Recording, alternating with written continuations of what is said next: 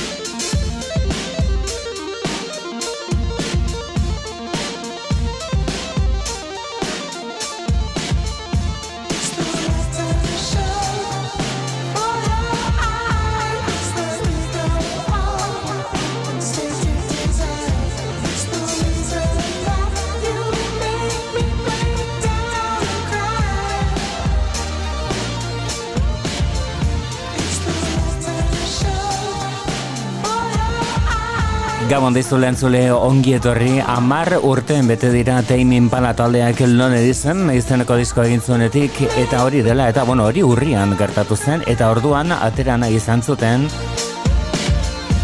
urte muga ospatzeko kutsa berezi bat, baina oraintxe bertan e, atera dute edo ateratzen hasi dira izan ere teimin pala taldearen e, box set e, hori, kutsa hori ez da atera horrendik. Baina gutxienez bere garaian baztertutan gelditu zen abesti eder hau eskaini digute Retina Show eta Kevin Parkerren bandaren abestia. Esan bezala 2000 eta amabian e, eh, atrea zen Tame Impala taldearen e, lon edizen izeneko diskoa audientzia berri baten aurrean ipini zuena taldea. Ordutik eh, aurrera salmetako oso oso aldekoak izan zituzten. Hau da garai hartako Elephant.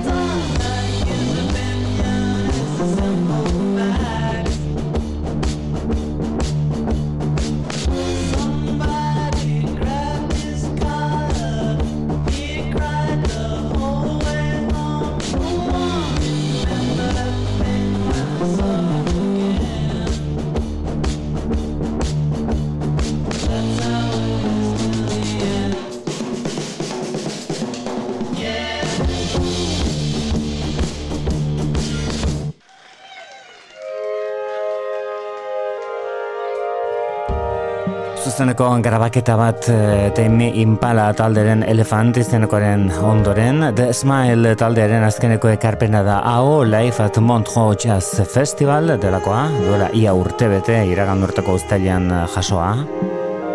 Tom Yorkiren haotxa hau da Speech Bubbles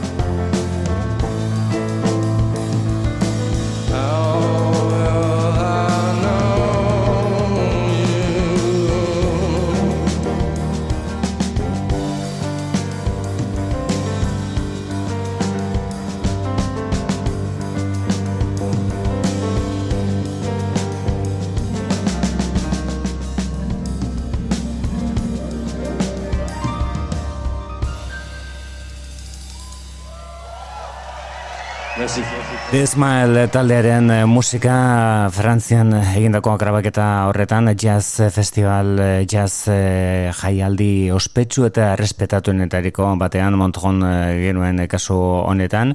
Euren bakarra den diskoaren aurkezpen biran genituen Tom York eta Mike Greenwood kasu honetan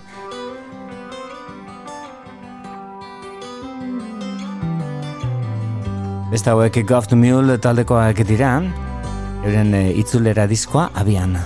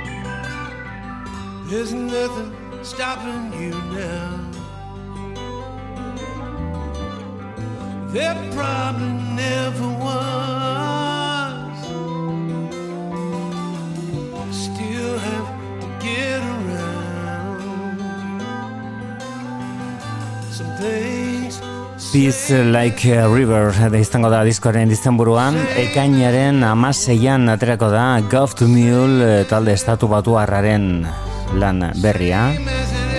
Horen gozta besti bakarra daukagu bertan izango ditugun eh, kantu horietatik entzuteko moduan bikaina hori bai. Same as it ever was da bestiaren izenburu bat klasiko eta tarteka Deep Purple taldearen oi ere kartzen dituena Hori zen Goft Mule taldea eta beste hau da Lana del Rey.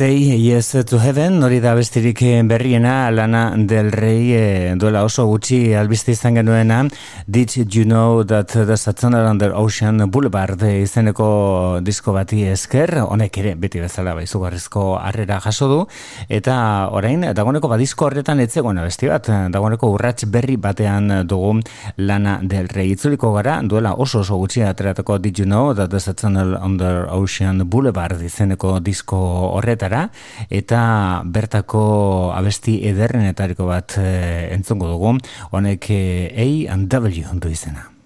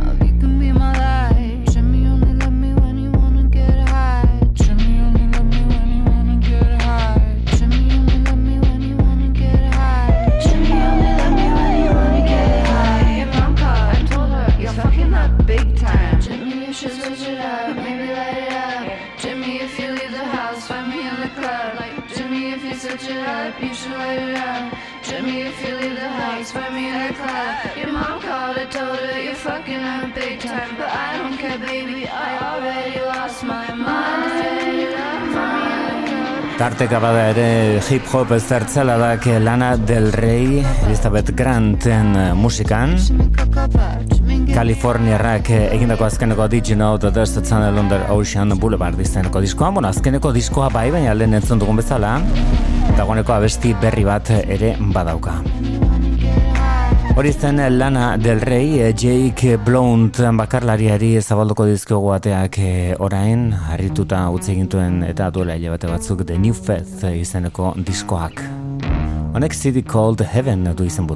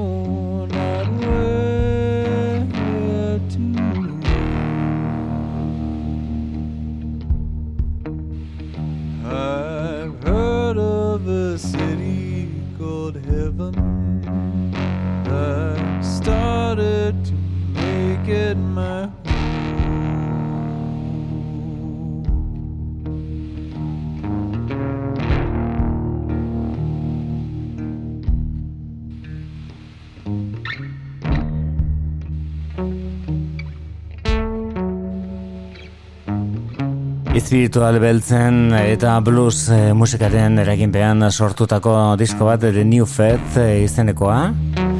Jake Blount dugu banjo jolea berez eta komposatzaile fina benetan City Cold Heaven du izena abesti horrek hipnotikoa den kantu horrek beste honetan Didn't It Rain esaldia erabiltzen du abia puntu.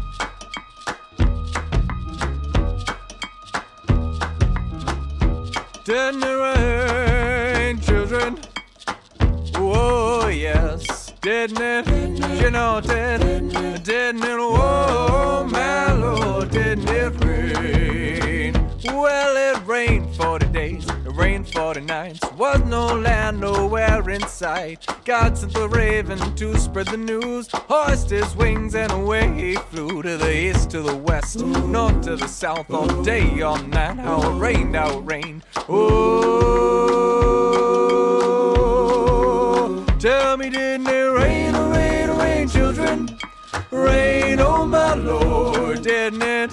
You know, didn't, didn't it? Oh my Lord, didn't it rain?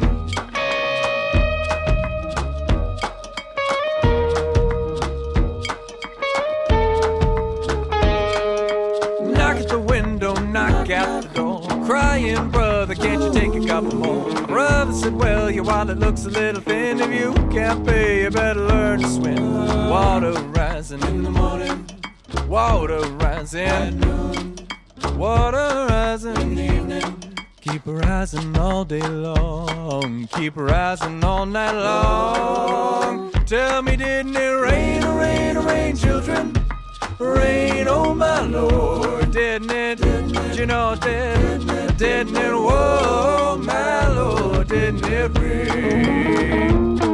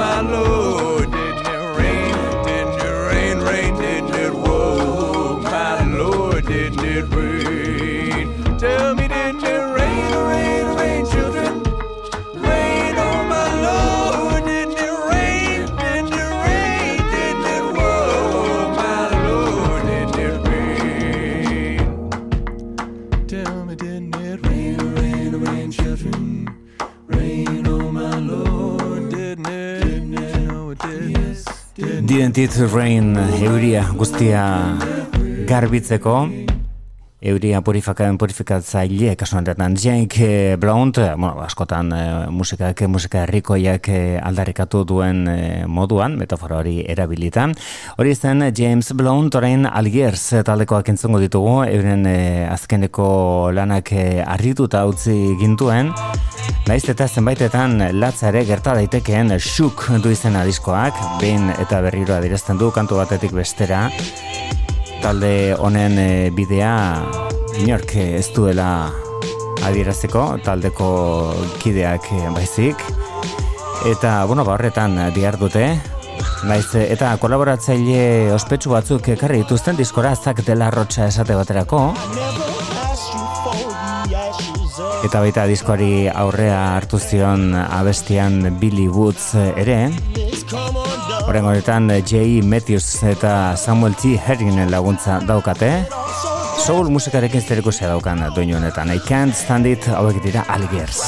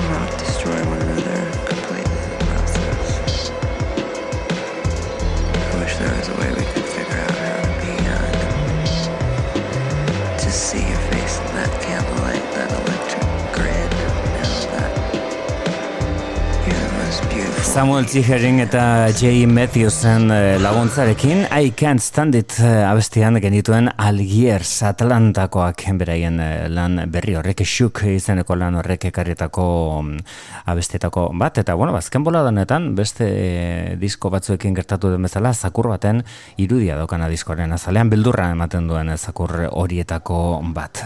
Maria du izena, Rodríguez abitzena, baina bere izen artisteko beti izan da, Mala Rodríguez. Abesti berria dakar eta sombrilla da kantonen izenburua. Horren honetan Latin hip hop delakoari keinua eginez Mala Rodríguez. Si vamos a cuero, no me tomo la pastilla. Llama a mi amiga, hazme la pandilla. Pa' dar la tabata que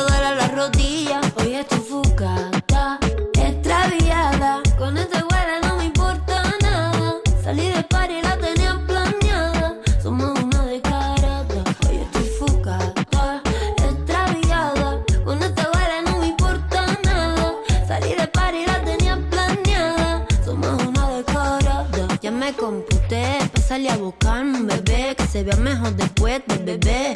Que esté bien deli, pa' comerme todas esas deli. Yo quiero un dilema como Nelly, Kelly, negro como Balotelli. Uh. Rompe belly, entrena tu Pokémon como Eli, una feliz. Nah, una nalga, ya no soy delicada. Sudo sustancias psicodélicas.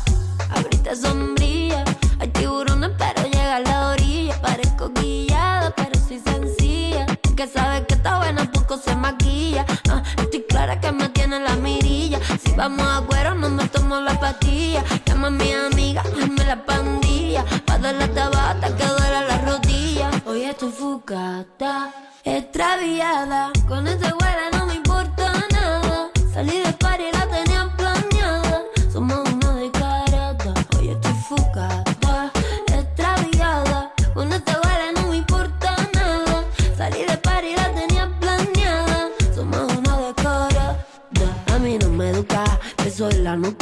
dulce como azúcar, pero así da, si me toca la peluca, da la besichuta, la cabecita toca, yo te enseño ruta, esperando marincona, quiere que yo caiga la lona, no me asusto, a mí me envalentona, nunca voy sola, ando con mi corona, con la cari y una maricona, ese flowcito no lo vende en Mercadona, ando sin móvil, pero en la zona, de hospitales a Badalona, hoy estoy fugata, extraviada, con este güera no me importa nada, salí de party y la tenía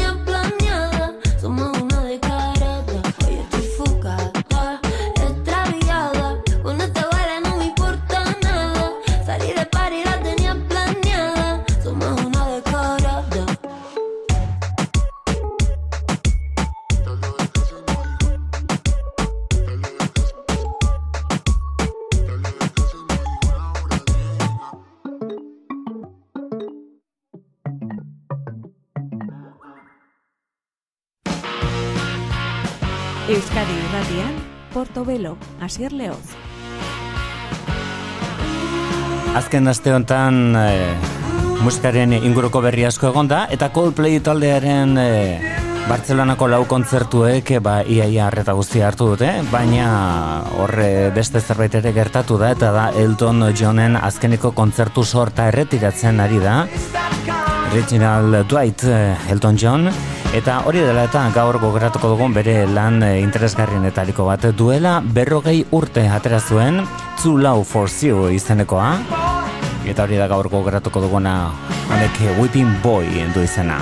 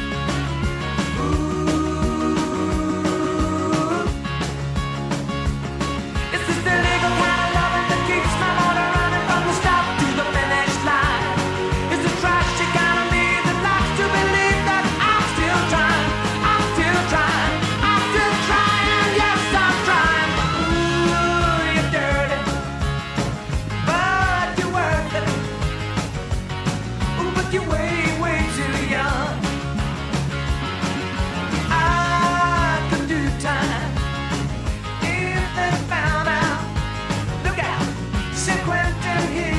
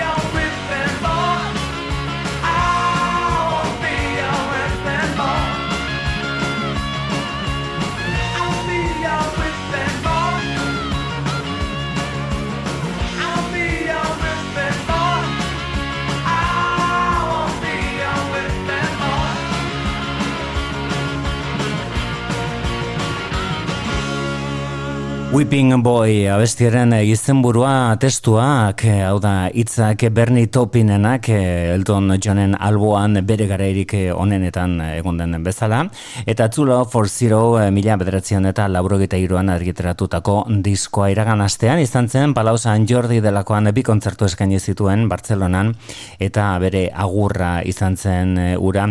Bere Elton Johnen agur edo despedida bira hau 2018an hasi zen, gero pandemiak e, etena egin egin zuen edo ekarri zion e, bira horri eta duela gutxi hasi berria du edo bueno, ba jarraitzen ari da bira hori.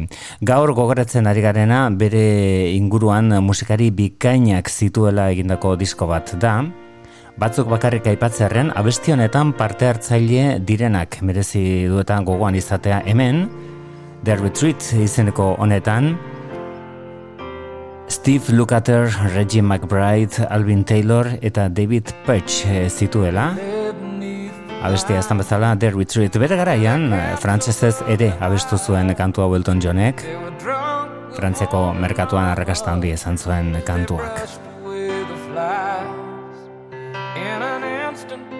Before sunrise, They had gunned the rebels down as their flags were torn at half mast in the ruins of the town.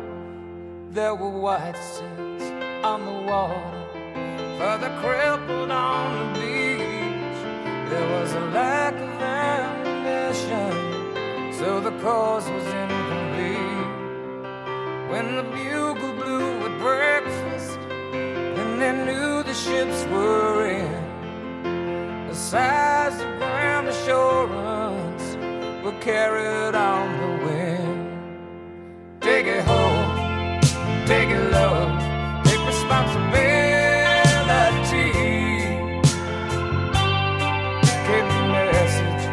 From the front for the captains, captain's quarters.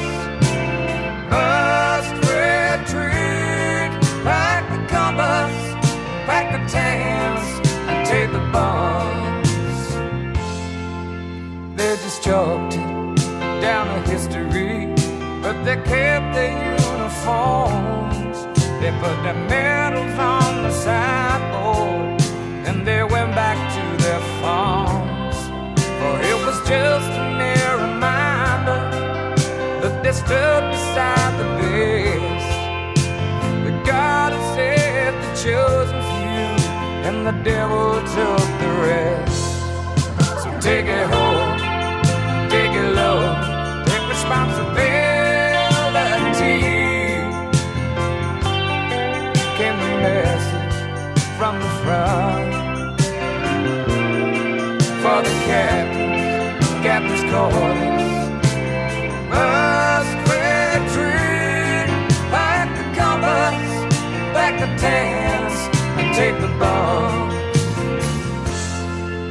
on the plains above the rock face where the sculpted eagle swooped.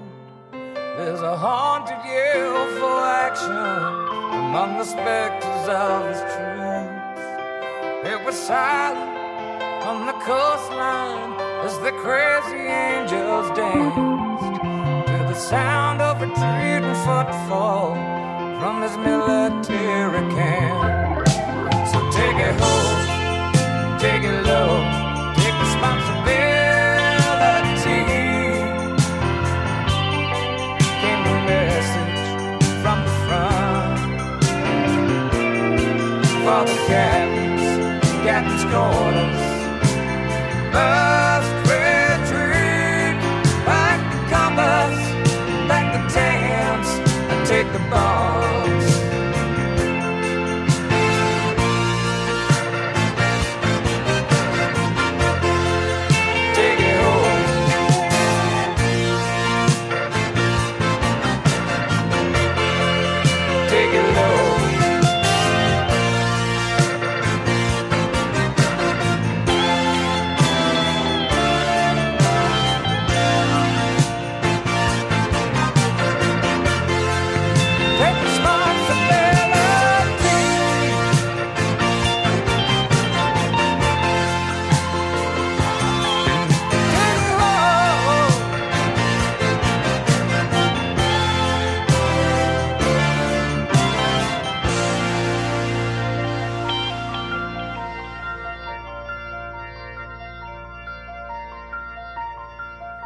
The Retreat eh, zen abestiaren eh, izenburua, erretirada, eta hori mila bederatzen eta laurogeita iruan adirazten zuen Elton Johnek bere Two Love for Zero izeneko disko horretan.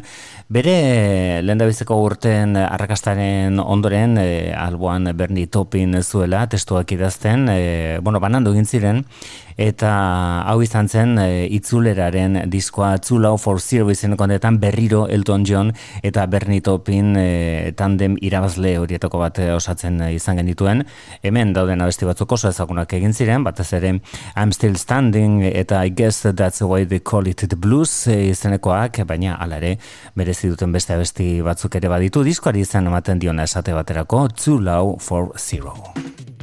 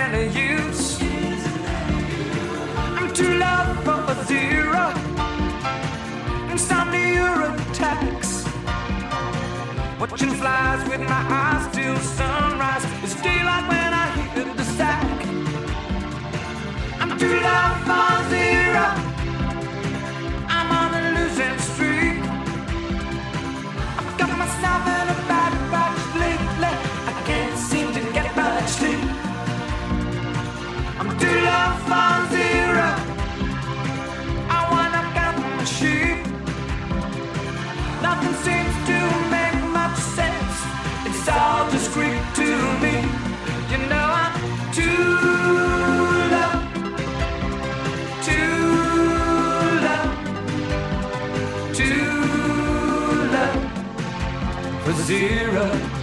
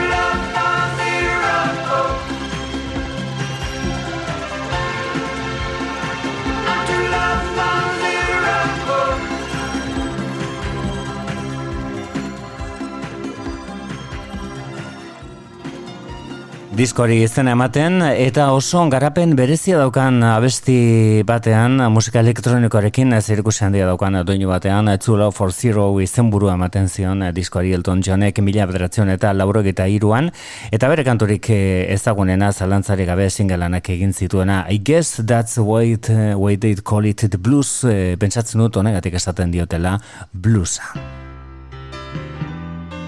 Piano a oinarri, eta Bernie Topinen eh, hitz e, balenkoniatsuak abestia bustitzen.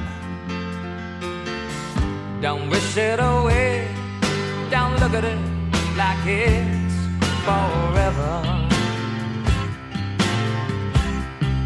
Between you and me, I could honestly say that things can only get better.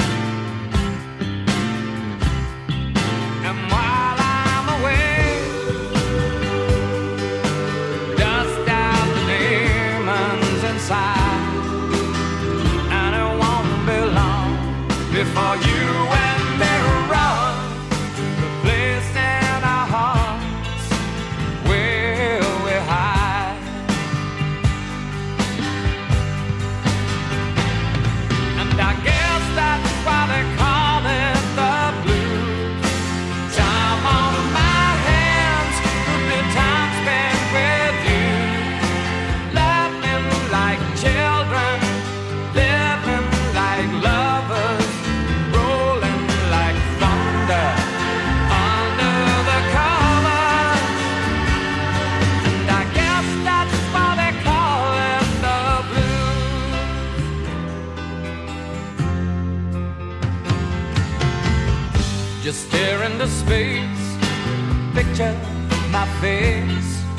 our hands.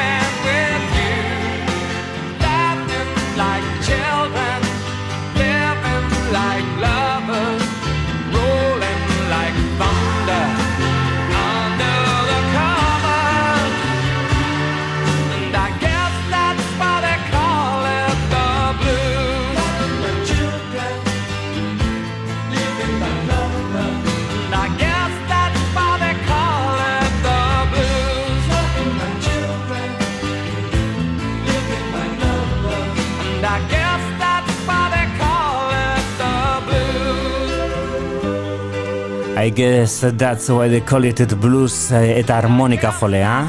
Bereala, bereala antzematen den bezala, den ez dut aipatu. Stevie Wonder eh, haundia berak eh, ipintzen zuen zati instrumental hori abestiaren erdi erdian. Orain eh, oso ezaguna egin etzen arren bikaina den beste abesti bat eh, jasoko dugu, honek eh, Earn While You Learn eh, du izena, eta Elton eh, Johnen disko honetako perla eskutu horietako bat da. Zu Love for Zero izeneko disko honetan badaude Greatest Hits moduko diskoetan inoiz azalduko ez diren kantuak, baina bendetan merezi dutenak. Earn while you learn.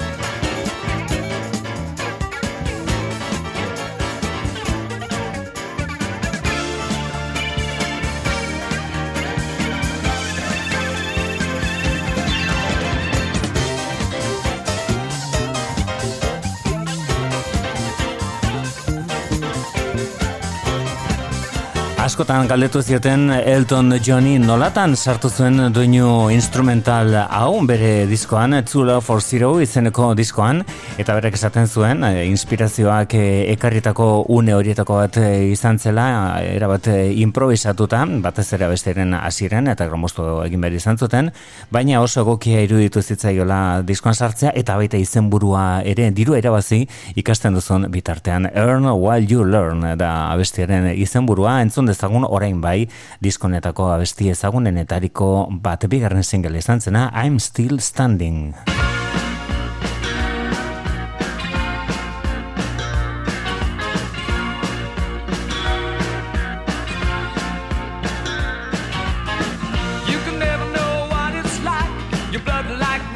Freezes just like ice. And there's a cold and lonely light that shines from you. You wind up like the wreck you hide behind that mask you use. And did you think this fool could never win? Well, look at me, I'm coming back again. I got a taste of love in a simple way. And if you need to know while I'm still standing, you just fade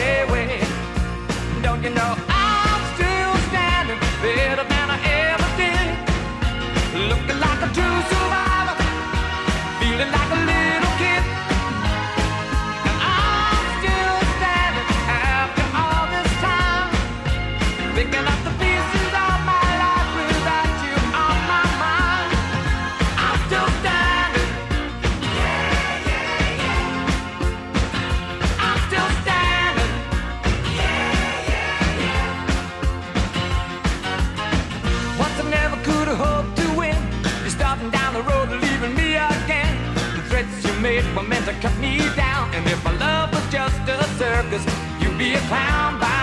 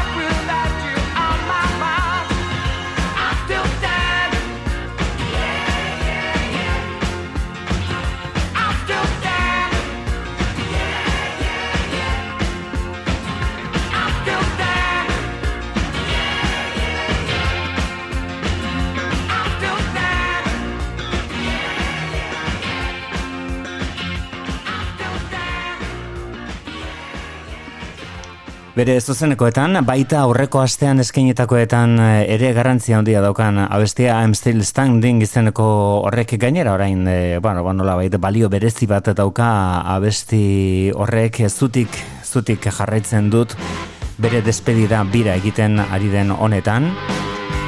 Bere musikak eh, aldarrikatzeko arrazoi asko dozka eta Elton Johnen eh, mila bederatzen eta lauro gita iruko Two Love for Zero izenokaren gaineko begiratu hemen amaituko dugu Kiss the Bride kantuarekin.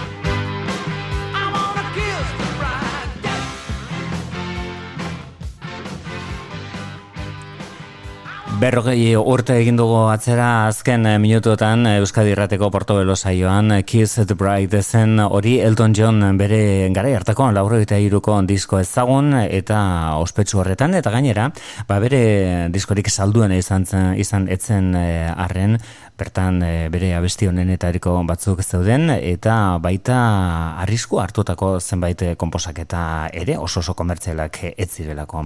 Horien entzongo dugu hau erabat berria da eta All the I Can See du izena bertan eh, kantu hauetan dugun protagonista Joe Henry da abesti honek Song That I Know du izena hau da Joe Henry produktorea eta baita noski musikari handia.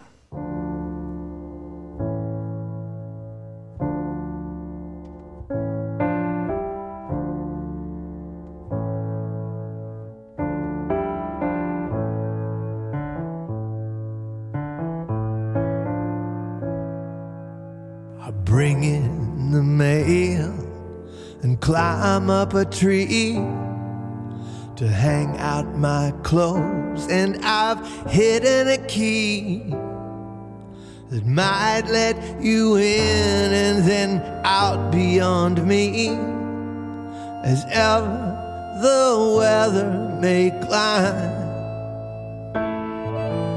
Your choir of souvenir carnival toys they shake me awake with a deafening noise of silence that speaks like the end of my voice when the song I know leaves me behind.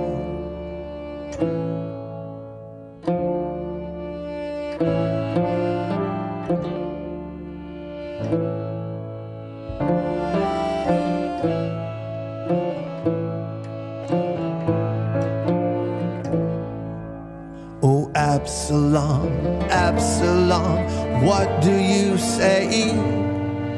My horses refuse all this work without pay. I've plied them with beads and I've gambled that they knew nothing of how we live free. Oh, I've worn this cape since the dawning of time. Since long before Easter put blood in our wine. But here at the station, they keep me in line as the song I know sings without me.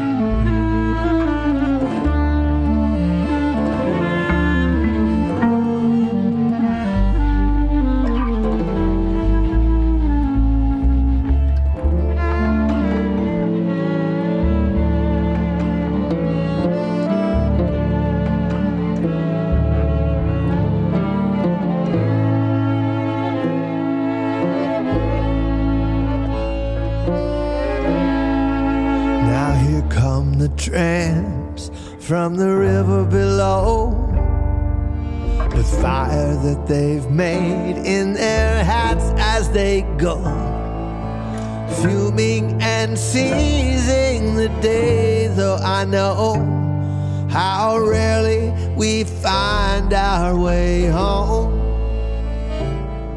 Even winners get taken apart in their rooms as cities burn down by the big harvest moon that rolls through the street like a birthday balloon. But the song that I know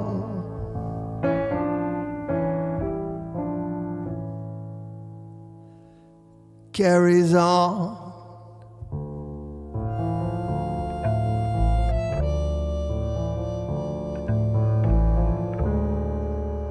Song That I Know da bestiaren izenburua itzela Joe Henrik eh, egin duen eh, kantu sorta berrian. Hortxe duzu bertako kantuetako bat, diskosoa doka esko artean, eta ia esan eh, bertan eh, barneratzea plazer haundiko ariketa da. Hamish Houke suediarra entzongo dugu orain, argiteratuta dagoeneko bere Angel Numbers eh, izeneko diskoa, bertako da Think of Us Kissing.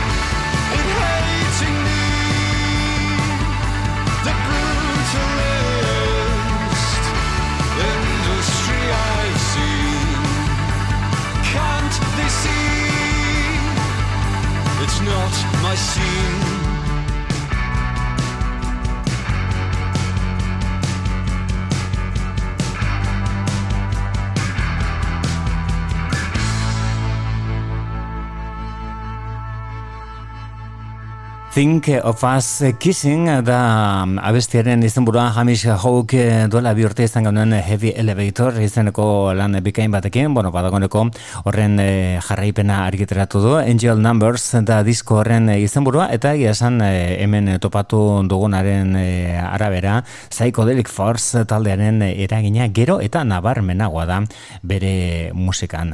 Aurrera egingo dugun, Hamish Hawk suediarra entzun eh, ondoren Radical Romantics eh, izenburupean Fever Ray delakoak argitaratutako diskoa da saiora ekarriko duguna, bertako abestirik ezagunena zalantzerik gabe Shiver izenekoa da, orain entzongo duguna da Candy.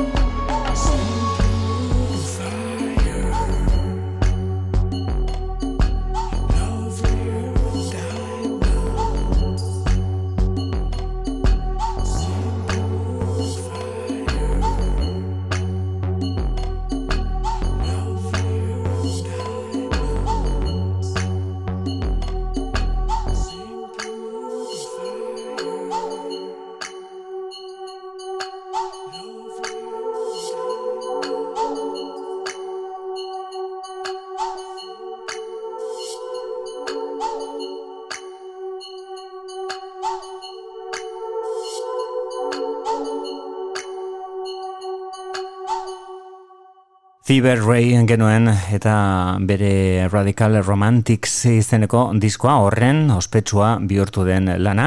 Eta orain zaiora karriko ditugunak e, egia esan Andy Fletcherren eriotzaren ondoren gutxik espero zuten Depeche Mode taldeak ondelako sasoi ona erakustea, baina hori da egin dutena Depeche Modeko eke memento mori du izena bereien azkeneko lanak eta lan horrek ekarretako wanging, wanging tong izeneko bestia da jarraian entzungo duguna.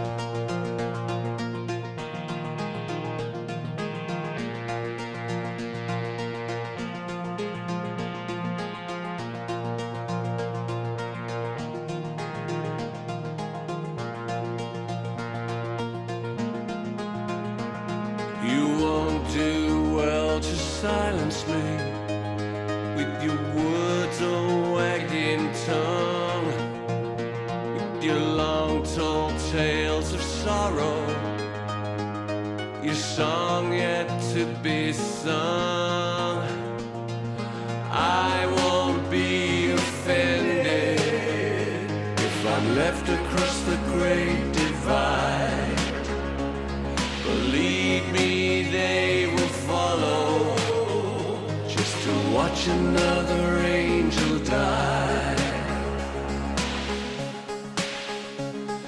Watch another angel die. You won't do well to darken me with your secrets and your lies with your piercing code of silence. Relax, enjoy the ride. I'll meet you by